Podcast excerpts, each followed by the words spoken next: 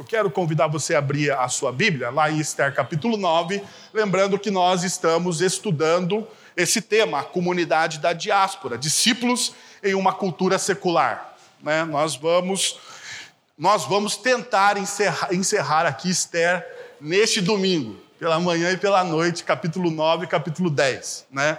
Então, abre aí Esther capítulo 9, de 1 até o versículo de número 17, de 1 até 17. E meus amados irmãos, deixa eu dizer uma coisa para vocês. Essa, esse negócio de você pregar expositivamente, sequ, com sequência às Sagradas Escrituras, ah, é um grande desafio. É um grande desafio. E por que, que é um grande desafio? Porque em alguns momentos, em alguns momentos, como esse, nós vamos chegar em textos que não são fáceis. Em textos que não são fáceis, que são difíceis. Né? Textos que nós gostaríamos que não, pelo menos os pregadores, né, que não estivessem nas Sagradas Escrituras. Então a gente vai precisar de muita coragem e eu vou pedir para vocês atenção nessa manhã, porque existem conceitos e princípios aqui muito, mas muito profundos das Sagradas Escrituras. Eu não gostaria que você saísse do nosso encontro com qualquer dúvida. Então, abre aí o seu texto e vamos lê-lo. Eu vou ler aqui na nova versão internacional das Sagradas Escrituras. Diz o seguinte: No 13 dia do 12 mês, o mês de Adar, entrariam em vigor os decretos do rei. Naquele dia, os inimigos dos judeus esperavam vencê-los, mas aconteceu o contrário. Os judeus dominaram aqueles que os dominavam. Reuniram-se em suas cidades, em todas as províncias do rei Xerxes, para atacar os que buscavam a sua destruição. Ninguém conseguia resistir-lhes, porque todos os povos estavam com medo deles. E todos os nobres das províncias, os sátrapas, os governadores, os administradores do rei apoiaram os judeus, porque o medo que tinham de Mordequeu havia se apoderado deles. Mordequeu, Mardoqueu era influente no palácio, sua fama espalhou-se pelas províncias e se tornava cada vez mais poderoso.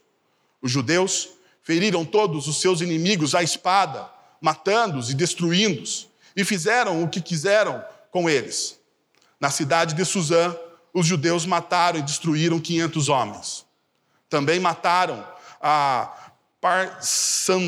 Parsandata, Dalfon, Aspata, Porata, Adalia, Aridata, Famasta, Arizai, Aridai e Vaizata, os dez filhos de Amã, filho de Amedata, o inimigo dos judeus, mas não se apossaram dos seus bens. Naquele mesmo dia, o total de mortos na cidade de Suzã foi revelado relatado ao rei. Ele disse à rainha Esther: Os judeus mataram e destruíram 500 homens e os dez filhos de Amã na cidade de Suzã, que, ter, que terão feito nas outras províncias do império. Agora diga qual é o seu pedido e você será atendida. Tem ainda algum desejo? Este lhe será concedido. Respondeu Esther. Se for do agrado do rei, que os judeus de Suzã tenham autorização para executar também amanhã o decreto de hoje, para que os corpos dos dez filhos de Amã sejam pendurados na forca. Então, o rei deu ordens para que assim fosse feito. O decreto foi publicado em Suzã e os corpos dos dez filhos de Amã foram pendurados na forca. Os judeus de Suzã juntaram-se no 14 dia do mês de Adar e mataram 300 homens em Suzã, mas não se apossaram dos seus bens. Enquanto isso, o restante dos judeus que viviam nas províncias do império também se juntaram para se, para se protegerem e se livrarem dos seus inimigos. Eles mataram 75 mil deles, mas não se apossaram dos seus bens. Isso aconteceu no 13 terceiro dia do mês de Adar, do 14 dia, descansaram e fizeram dessa data um dia de festa e de alegria. E a gente vai nessa manhã ler até aqui. Bom, como vocês viram, é um texto difícil. É um texto difícil, porque o texto vai falar de mortes. E vai falar do povo de Deus, do povo de Deus, executando essa, esse ato de justiça. Esse ato de justiça. Então, deixa eu já colocar uma coisa aqui, um princípio das Sagradas Escrituras. As Sagradas Escrituras não alivia para ninguém. Não alivia para ninguém. Ela mostra a realidade e a verdade.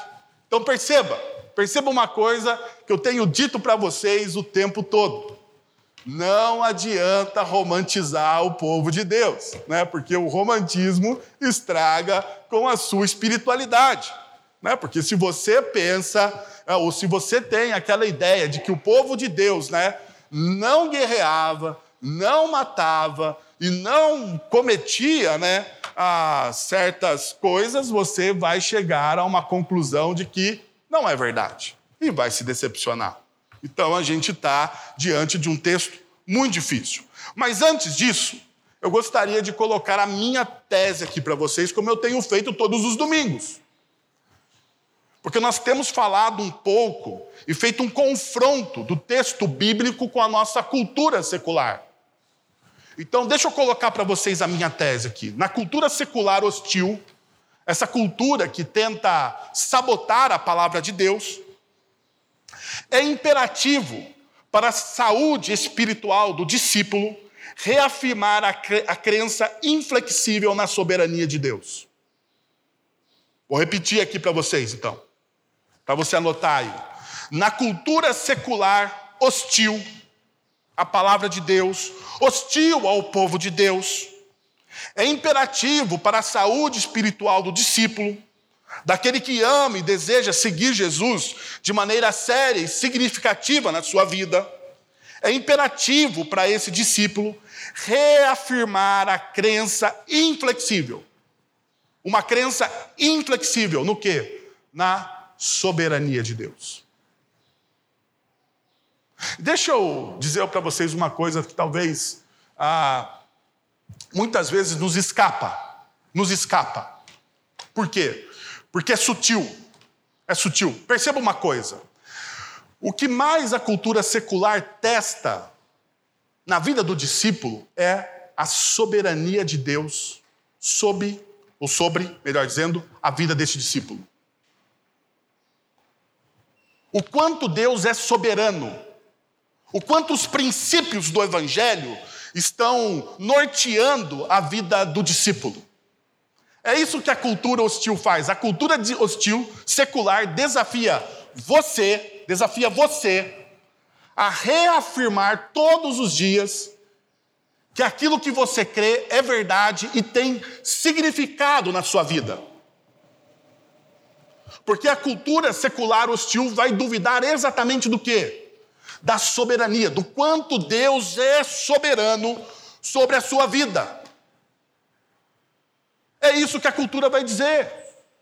Em cada desafio diário que nós nos vemos, a cultura vai nos, nos, nos propor esse desafio vai perguntar para você se de fato você crê naquilo que você crê, se de fato você vive aquilo que você ouve aos domingos serem pregados aqui.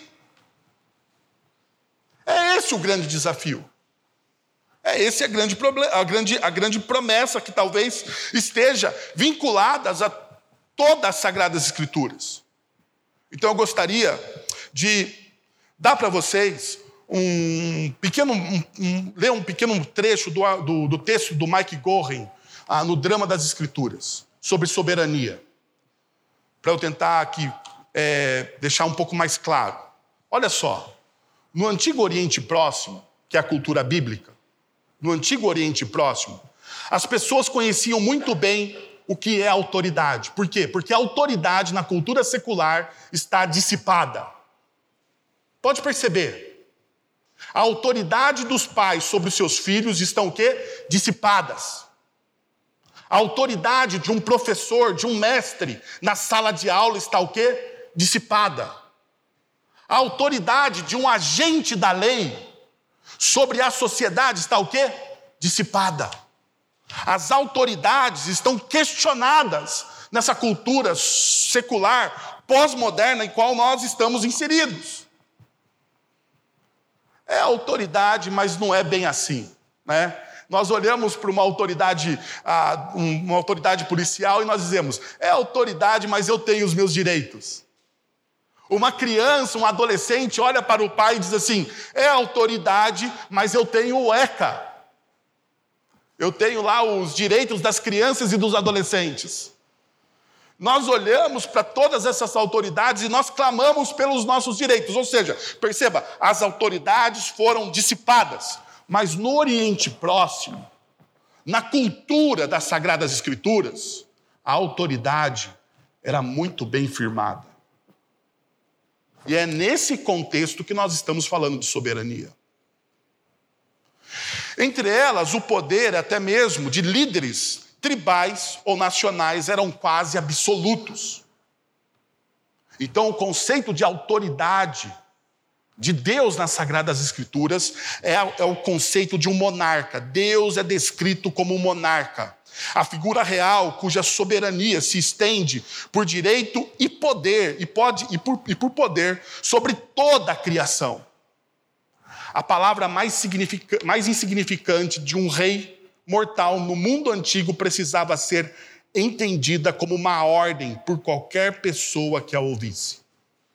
Perceba, a palavra mais insignificante de um rei mortal no mundo antigo precisava ser entendida como uma ordem por qualquer pessoa que a ouvisse. Então, se alguém ouvisse uma ordem no mundo do Oriente Próximo Antigo, de qualquer rei, aquilo era uma ordem, aquilo não deveria ser questionado. E daí o Goren continua.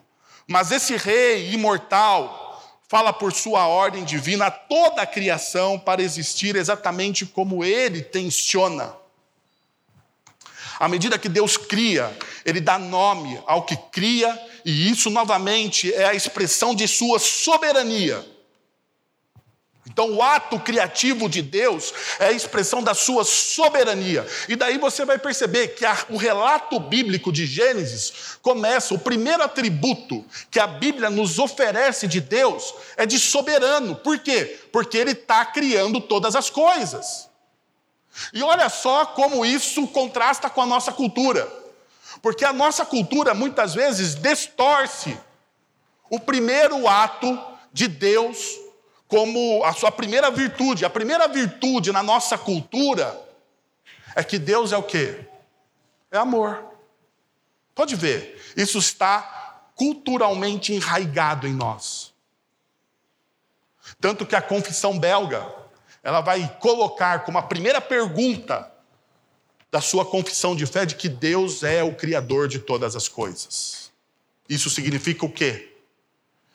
Como Criador de todas as coisas, ele tem primazia sobre tudo. Ele é o Senhor de tudo. Então perceba uma coisa, uma verdade que está oculta ao nosso coração por causa da nossa cultura, que distorce a verdade bíblica. E ela distorce a verdade bíblica como a verdade. Deus, ele é amor. A Bíblia afirma isso de maneira categórica. Deus é amor e se revela como amor. Mas antes de Deus ser amor, a Bíblia revela que Deus é o Criador de todas as coisas, e Ele é soberano sobre todas as coisas. Por isso que nós temos Gênesis capítulo 1 e 2, demonstrando para nós que Deus é o Criador de todas as coisas. Que todos os atos criativos de Deus, no seu no, no relato de Gênesis, demonstra a sua soberania, o seu poder, a sua autoridade. Então veja só. A cultura secular sabota isso. E nós precisamos reafirmar. Então, para reafirmar a, crença inflexível na soberania de Deus, precisamos acolher em nosso coração a verdade. Dois pontos para você entender. Deus é o Senhor da vida e da morte. Nós precisamos reafirmar uma única verdade. Deus, sendo o Criador de todas as coisas, Ele é o Senhor da vida e da morte. E aqui entra para nós o nosso desconforto. Mais uma vez, o porquê? Porque a cultura secular e o cristianismo que prega uma graça barata, uma graça sem sacrifício, uma graça onde Jesus não morre por todos. Essa graça barata pregado pelo evangelicalismo brasileiro vai dizer que Deus é o Senhor da vida. Mas não vai afirmar que Deus é o Senhor da morte. Mas as Sagradas Escrituras vai afirmar as duas verdades. Perceba uma coisa. Olha o texto que nós acabamos de ler a partir do verso de número 6. Eu não sei se você fez essa conta macabra, mas eu gostaria de convidá-la a, fazer você, você a fazê-la.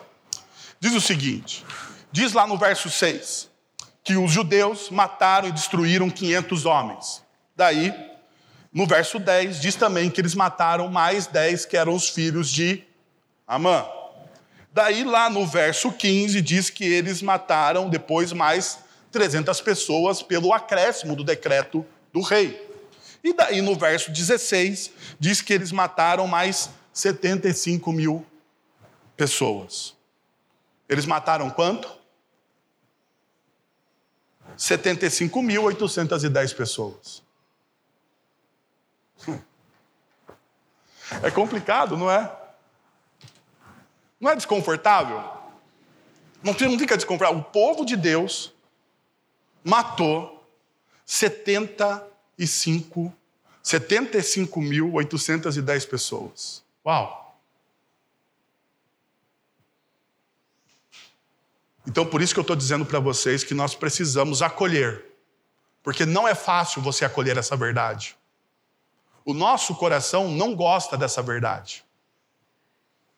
Nós precisamos acolher a verdade de que Deus, como soberano, Ele é o Senhor da vida e da morte. Mas deixa eu mostrar uma coisa primeiro para vocês, dentro dessa tese, dentro desse ponto. A primeira coisa que eu quero mostrar para vocês é o seguinte: é que a, que a desobediência é a fonte do, do caos e da destruição. Veja só, nós olhamos o texto do capítulo 9 e ficamos perplexos. E falamos, nossa, mas como Deus permitiu isso? 75 mil pessoas, como isso aconteceu? Mas antes da gente fazer esse julgamento, nós precisamos voltar aonde? No capítulo de número 8.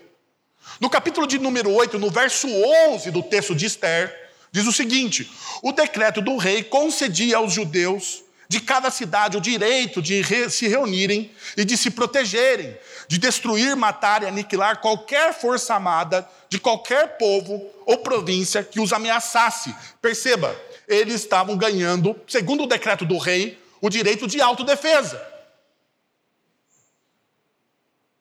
E eles a eles, suas mulheres e seus filhos, e o direito de saquear os bens dos seus inimigos. Risca aí, ó, o direito de saquear os bens dos seus inimigos, e depois eu vou falar um pouco sobre isso. Mas antes de qualquer coisa, eu gostaria de relembrar vocês, porque semana passada eu falei isso, de maneira muito rápida com vocês. Ao escrever o decreto, Mardoqueu usou a palavra Nakan, do, do hebraico, que significa, que, que, que, que, é, que está implícito nele, que esse decreto não era uma licença para matar. Não era uma licença para matar, mas sim uma retribuição justa por um erro anteriormente cometido contra o povo de Deus. Então perceba só o seguinte: o texto está dizendo o seguinte, olha, versículo capítulo 8, verso 11. Existe um decreto que foi feito no capítulo 3. No capítulo 3. Não, desculpa, no capítulo 4. Existe um decreto que foi feito no capítulo 4 que todos os judeus seriam o quê? Destruídos. Então Amã tinha tramado a morte de todos os judeus. E você precisa lembrar que a lei dos medos e dos persas não poderia ser o quê? Revogada. Daí Deus começa a trabalhar no, nos bastidores do povo. E você vai percebendo que as coisas vão mudando, até o ponto aonde Amã é deposto e Esther e Mardoqueu, eles sobem como sendo as pessoas principais do reino de Assuero. E daí eles pedem um novo decreto. Como não podia se apagar aquele decreto antigo, houve então um novo decreto. E esse novo decreto, no capítulo 8, diz o seguinte: que ele foi publicado por toda a cidade, que foi anunciado por toda a cidade.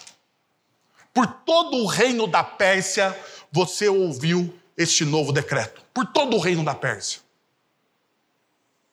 E daí a tese aqui é o seguinte: só morreria quem desobedecesse o segundo decreto. E qual é a desobediência do segundo decreto? Qual é a desobediência do segundo decreto?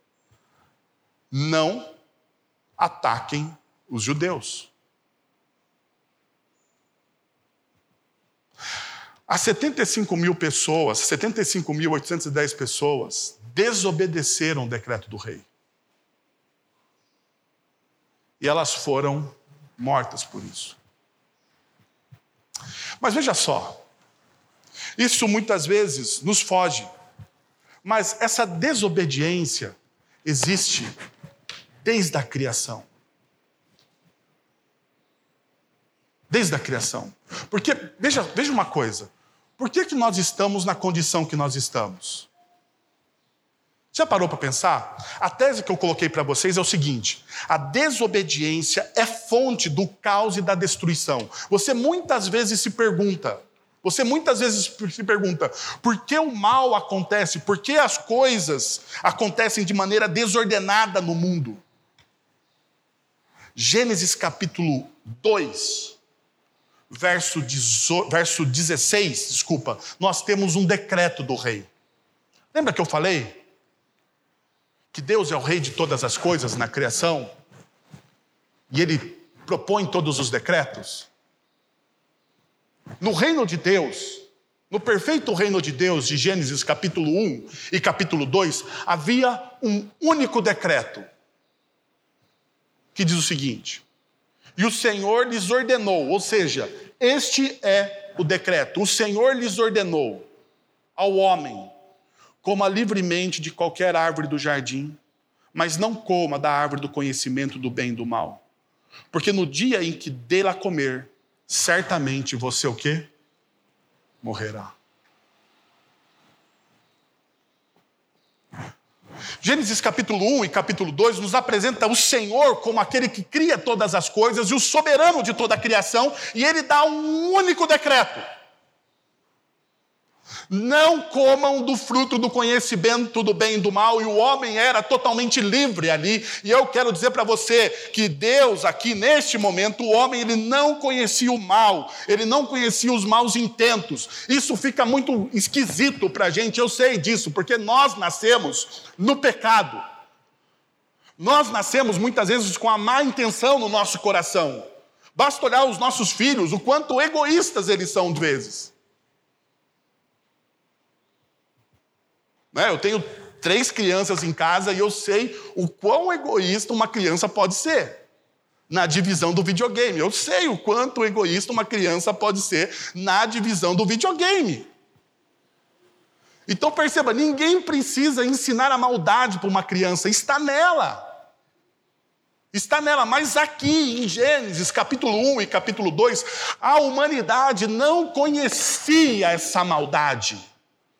A humanidade estava livre disso. Uau! Como deve ser isso? Nós não sabemos. Nós não sabemos. O homem não tinha inclinação nenhuma. Não tinha inclinação nenhuma. Então, os teólogos reformados chamam, neste momento, que o homem tinha o livre arbítrio. Ele era livre de toda e qualquer tendência de toda e qualquer tendência, ele era livre. Ele não era guiado pelos seus desejos. Mas nós não sabemos o que é isso. Mas o texto, ele vai dizer e vai continuar, porque quando nós olhamos o texto de Gênesis 3, nós entendemos então o que aconteceu com o decreto que foi quebrado. E o decreto que trouxe desordem e caos. Agora perceba uma coisa. Gênesis tem um decreto. Você vive em plenitude de vida. Você vive, você come do melhor da terra. Você desobedeceria esse decreto? Você tem vida. E você tem vida ali em abundância. Você tem uma vida que você nem sabe direito o que é, porque aquela vida nós nunca experimentamos até agora. Talvez nós experimentaremos quando? Quando toda a consumação da história se findar em Cristo Jesus. Mas antes disso, nós não experimentamos isso. Agora veja, o que acontece? Gênesis capítulo 3 o homem e a mulher são seduzidos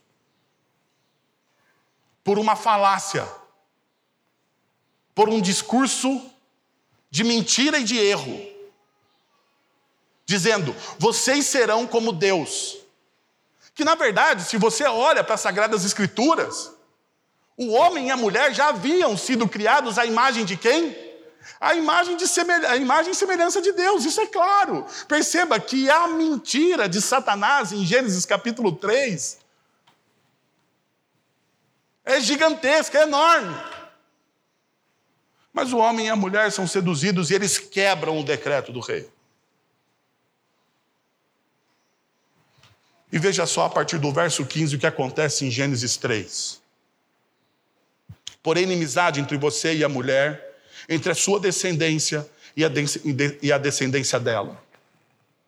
E a primeira coisa que acontece é o caos e a desordem espiritual, porque Deus está falando aqui com Satanás. Haverá uma inimizade, haverá uma batalha sendo travada. E isso é consequência da desobediência do homem e da mulher. Da desobediência do homem e da mulher por causa da desobediência ao decreto do rei. Verso 16: Multiplicarei grandemente o seu sofrimento na gravidez.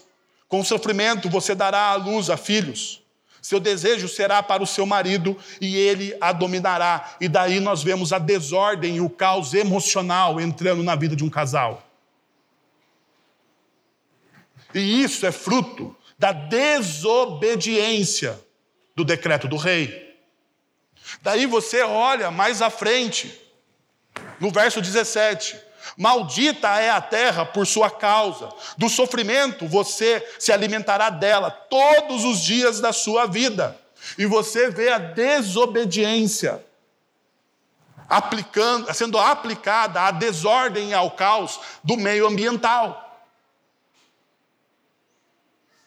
E daí no verso 10, com o suor do seu rosto, você comerá o pão, o seu pão, até que volte à terra, visto que dela você foi tirado, porque, porque você é pó, e ao pó voltará. E você vê duas coisas: você vê o caos e a desordem, na desobediência à vocação. O homem perde a sua vocação. A sua vocação lhe torna dolorida. Você vai trabalhar, você vai fazer as coisas, mas você vai cansar. E a última consequência do mal, que é a mais desconfortável para toda a humanidade, a morte. Você voltará ao pó.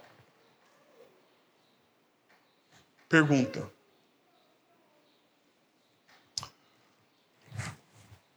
a morte, ela é uma consequência do quê? Da desobediência do decreto do rei. Agora, deixa eu dizer uma coisa para vocês, que talvez muitas pessoas no meio secular pensam. Ora, mas Deus não poderia ter burlado essa regra para salvar a humanidade? Agora veja uma coisa: se Deus burlasse uma regra que Ele mesmo criou para salvar a humanidade, Ele seria um Deus soberano? Não seria. Vocês lembram porque Xerxes não podia revogar o decreto? Porque se ele revogasse o decreto, ele mostraria o quê? Fraqueza. Você adoraria um Deus fraco? Um Deus babão? Um Deus molenga? Perceba a realidade da verdade bíblica que nos impõe. Deus, então, está trabalhando na nossa, na nossa, na nossa vida, mostrando o seguinte: a, mor a morte nos deixa com gosto amargo na boca, pois nós não fomos feitos para tal experiência, nós não fomos feitos para tal experiência, para a experiência da morte. E o texto bíblico é claro, porém, a desobediência, a desobediência fez com que a gente experimentasse esse mal. Uma outra realidade é que a morte é uma manifestação da justiça de Deus por causa da nossa rebeldia e pecado. A morte sempre será uma manifestação da justiça de Deus por causa da nossa rebeldia e pecado. Deus está executando o quê? Justiça. Justiça. E veja só, meus irmãos e minhas irmãs, isso é tão verdadeiro, é tão verdadeiro, que o nosso evangelho, as boas novas do evangelho, elas estão firmadas em duas realidades. A primeira realidade é que nós temos uma má notícia. Você é sim um pecador e você precisa, precisa de um redentor. Você é sim alguém que não tem bondade em si mesmo, porque você nasce em pecado. O seu coração está corrompido. Existe uma maldade em você que você não sabe de onde vem. Você não sabe. Você até tenta, até tenta burlar essa maldade com atos de bondade, mas você não consegue. Você não consegue. Porque quando você faz essa, essa, essa você tenta burlar essa maldade com os atos de bondade, você fica escravo dos atos de bondade. E mesmo assim você não se sente livre. Você faz o bem, você faz o bem, você faz o bem, mas aquilo não preenche o seu coração. Agora veja uma coisa. É tanto verdade, é tanto verdade, que nós precisamos que a morte é a justiça de Deus para nossas vidas que Cristo Jesus, ele morre por você. Para fazer o quê? Justiça de Deus. Por que, que a morte de Cristo Jesus é tão significativa para nós? Porque ela precisa ser feita justiça de Deus. Porque ela nos livra de todas aquelas consequências do pecado, do caos e da desordem que o pecado faz com que entre na nossa vida a desordem emocional, a desordem profissional, a desordem aonde você não encontra sentido no seu próprio coração, a desordem emocional. As brigas infindáveis que estão na nossa alma, essa desordem, essa desordem, ela é apaziguada em Cristo Jesus.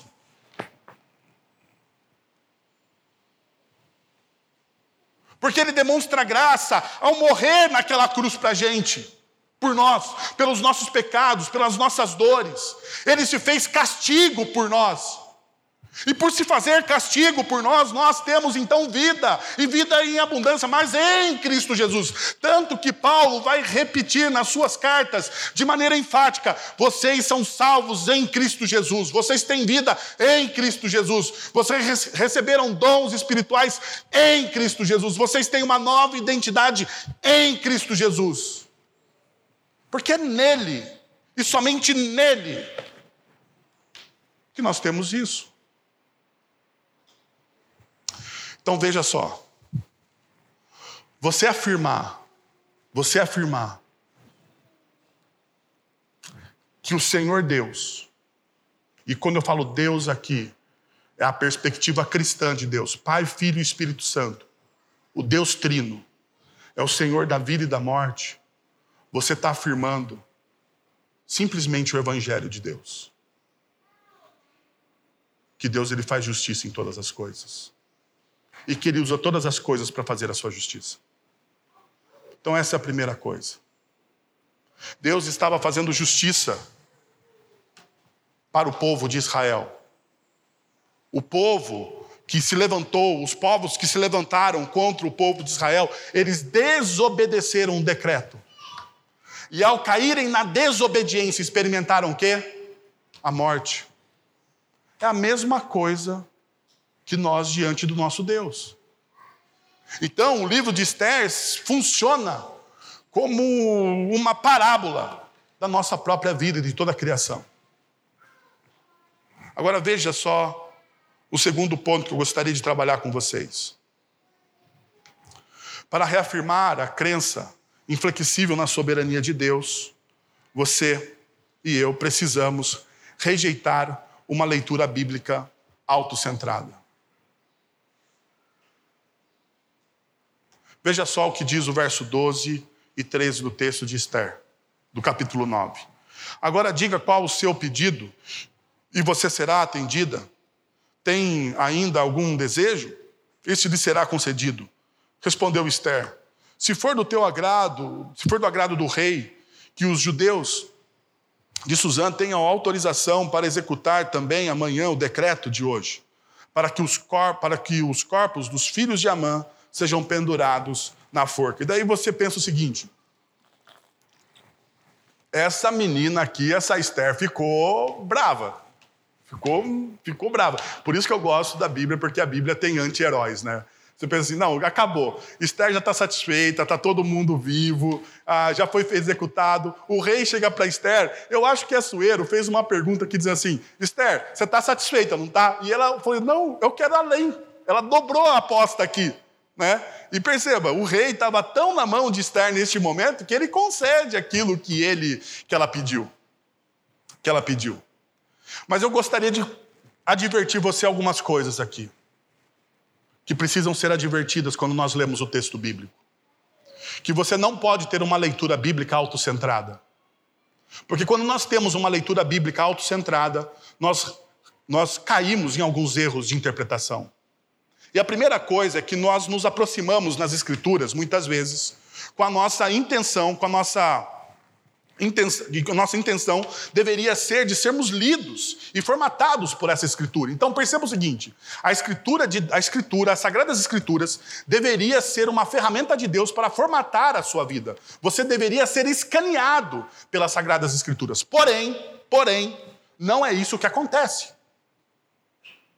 Muito embora seja essa a função das Sagradas Escrituras, você precisa ser lido por ela e formatado por essas Sagradas Escrituras. Muito embora isso não aconteça, nós nos aproximamos das Sagradas Escrituras para confirmarmos o que? Os nossos pressupostos. Todo mundo tem um pressuposto a respeito de Deus.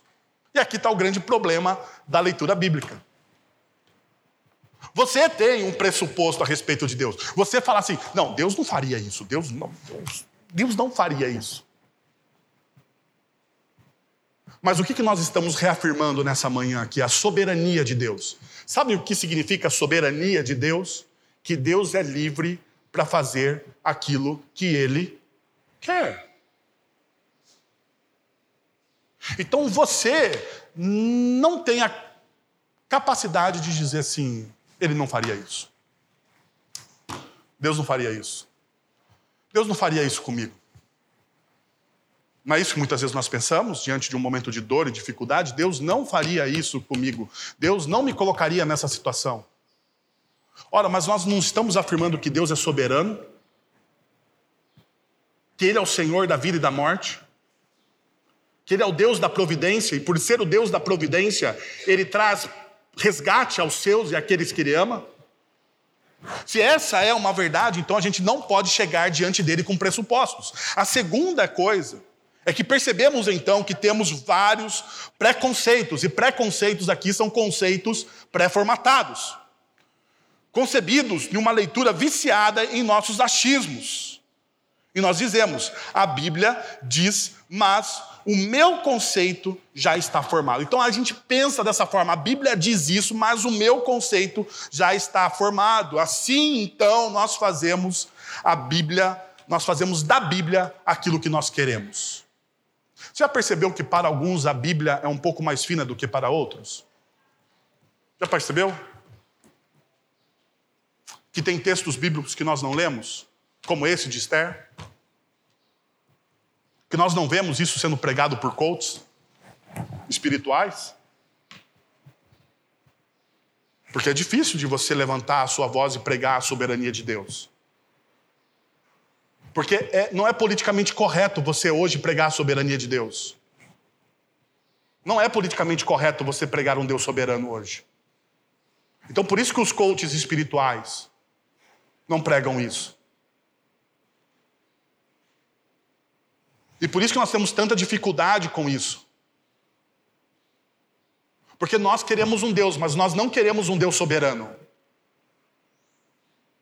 Nós queremos um Deus para me livrar dos meus problemas, para me livrar da crise do meu casamento, para me livrar da morte. Se eu tiver um câncer, uma doença ruim, eu preciso do quê? Eu preciso de um Deus, porque afinal de contas, o médico já disse que não há jeito. Daí eu preciso de um Deus, porque se não há jeito para a medicina, eu preciso de Deus. Mas nós precisamos de Deus, então, a nossa cultura vai levantar a voz e vai dizer: nós precisamos de um Deus para resolver os nossos problemas. E não um Deus que seja soberano.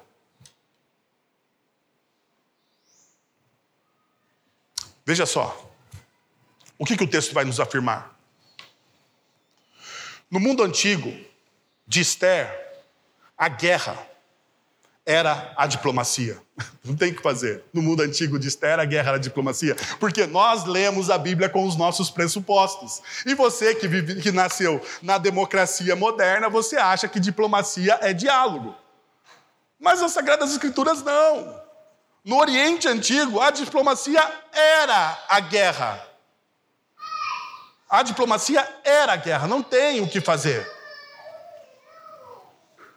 Então perceba, Precisamos nos lembrar que os Amalequitas, e aqui começa a, ideia, a principal questão, nós precisamos nos lembrar que os Amalequitas atacaram o povo de Deus na saída do Egito, quando eles fugiam, quando eles saíam, estavam sendo livres do seu cativeiro no Egito. Então, os Amalequitas, e você vai encontrar isso em Deuteronômio, capítulo 25, versos 17 e 19. E no verso, de, e, no, e, nesse, e nesse texto, Deuteronômio, capítulo 25, versos 17 e 19, você vai perceber uma coisa. Você vai perceber, você vai entender que ali teve um oráculo de Deus, que os amalequitas seriam destruídos, que eles morreriam. E por que, que todos os amalequitas morreriam?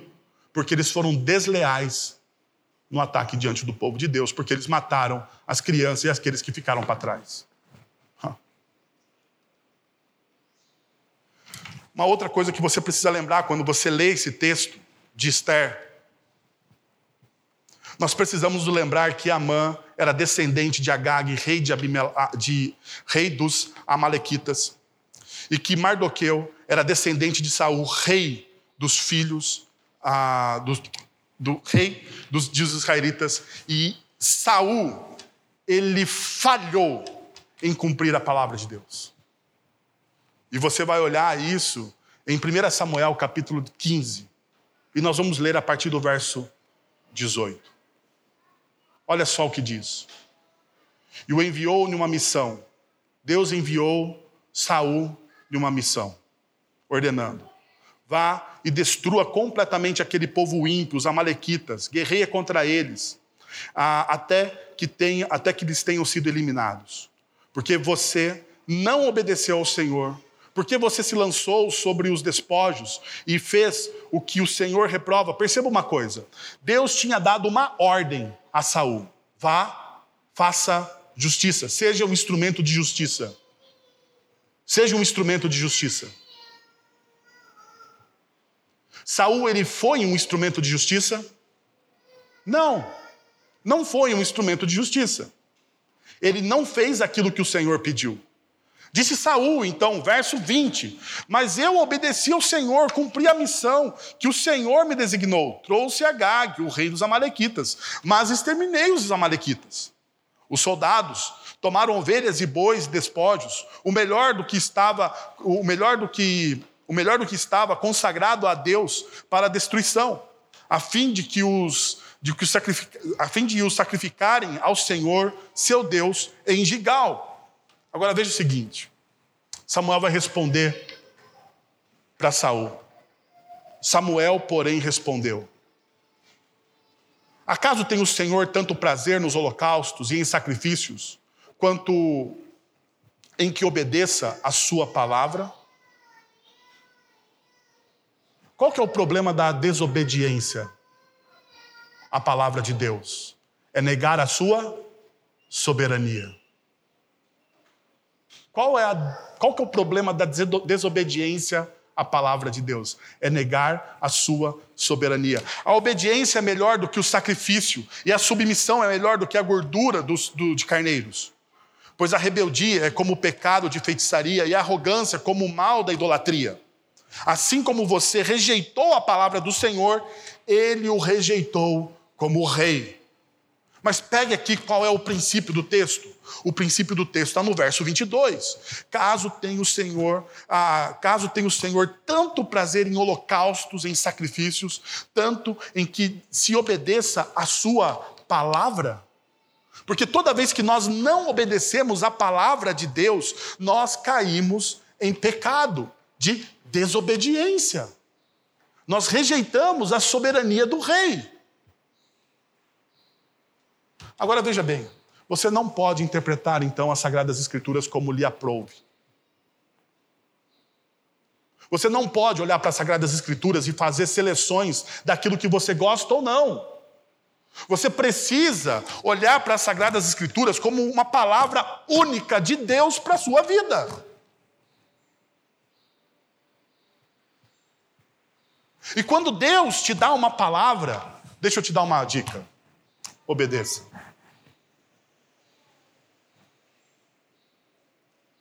Sabe qual é o nosso problema? Deus nos dá palavras, mas a gente gosta de interpretar o que Deus diz. Esse é o nosso problema. Vamos, vamos, vamos falar sério. Vamos falar sério. Presta atenção. Se tem alguma coisa que você precisa guardar nessa manhã aqui, é exatamente isso. Deus te dá algumas palavras durante a sua caminhada de vida. Deus te fala coisas ao seu coração durante a sua caminhada espiritual, a sua leitura das Sagradas Escrituras. Sabe qual é o seu problema e o meu problema também? Nós gostamos de interpretar. Veja só. Jesus ele chega para os seus discípulos e diz o seguinte: Ama o teu próximo como a ti mesmo o que, que nós fazemos? Nós interpretamos. Aquilo é para você obedecer. Mas você prefere interpretar, daí a gente inventa um monte de teoria. Não, porque amar o próximo aqui é um amor. Daí você pega lá no grego, isso aqui é ágape, não, isso aqui é filéu, isso aqui é eros, isso aqui, isso aqui é o que. Não é o que é, o que não é. É uma ordem explícita, há um imperativo ali. E a única coisa que você precisa fazer é obedecer. É você amar o teu próximo como a ti mesmo. Ou quando no Sermão do Monte Jesus chega e fala assim: perdoe os seus inimigos. Daí você olha e fala assim: ah, perdoar, né? Perdoar significa da palavra. Né? A gente sempre faz isso, né? Teólogo gosta de fazer isso. Teólogo gosta de chegar e falar assim, porque perdoar aqui significa no grego, né? E daí começa um, uma elucubração que não tem fim. No fato é o seguinte: você precisa perdoar o cara que te ofendeu.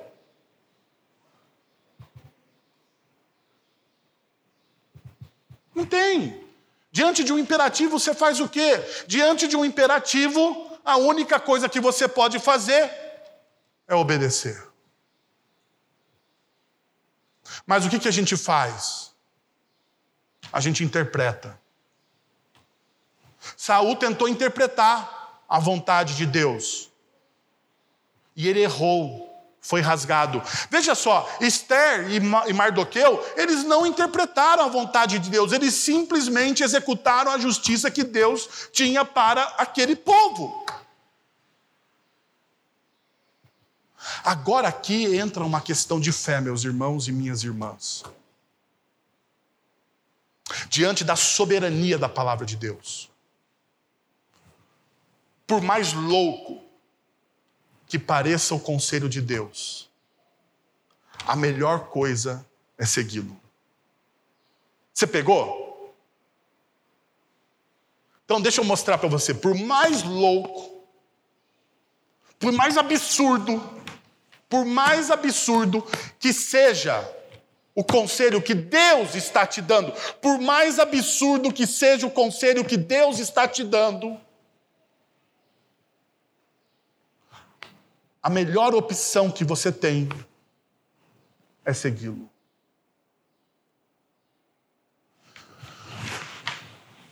Tanto Esther quanto Mardoqueu, eles sabiam dos oráculos de Deus a respeito dos Amalequitas. Então, o pedido de Esther não é absurdo, porque ela sabia o que deveria acontecer com Amã e a sua descendência. E por mais absurdo que seja, ela fez.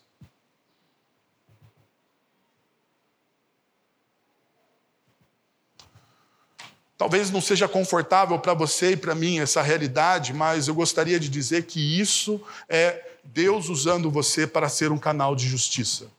Quando você segue a palavra de Deus, quando você ah, tem a coragem de fazer aquilo que Deus pediu na sua palavra, você está sendo um canal de justiça de Deus para as pessoas. Então eu gostaria de convidar você Há dois movimentos nessa manhã.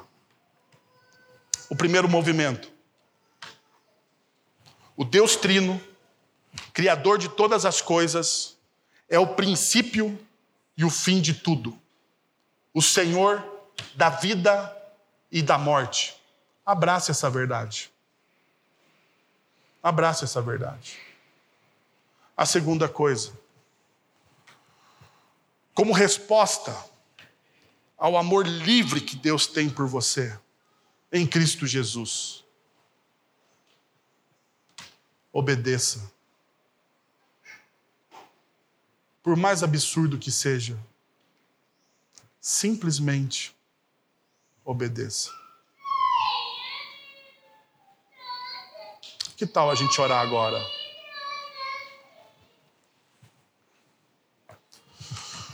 Senhor, nós estamos na tua presença nessa manhã e queremos te pedir, Pai, que em nome do Senhor Jesus, o Senhor possa aquecer o nosso coração com a tua palavra. Que nós possamos ter coragem, discernimento, vontade de fazer exatamente aquilo que o Senhor pediu para a gente fazer. E que não tenhamos medo, Senhor. Queremos te pedir que o Senhor, ó Deus, transforme o nosso coração. Que a tua palavra reverbere no nosso coração. Para que possamos cumprir a nossa missão. É em nome do Senhor Jesus que nós oramos. Amém. Agora, irmãos, que a graça de nosso Senhor e Salvador Jesus Cristo, o amor de nosso Deus e Pai, o conselho, o consolo, o poder e a ação do Santo Espírito estejam sobre vocês agora e pelos séculos dos séculos. Amém.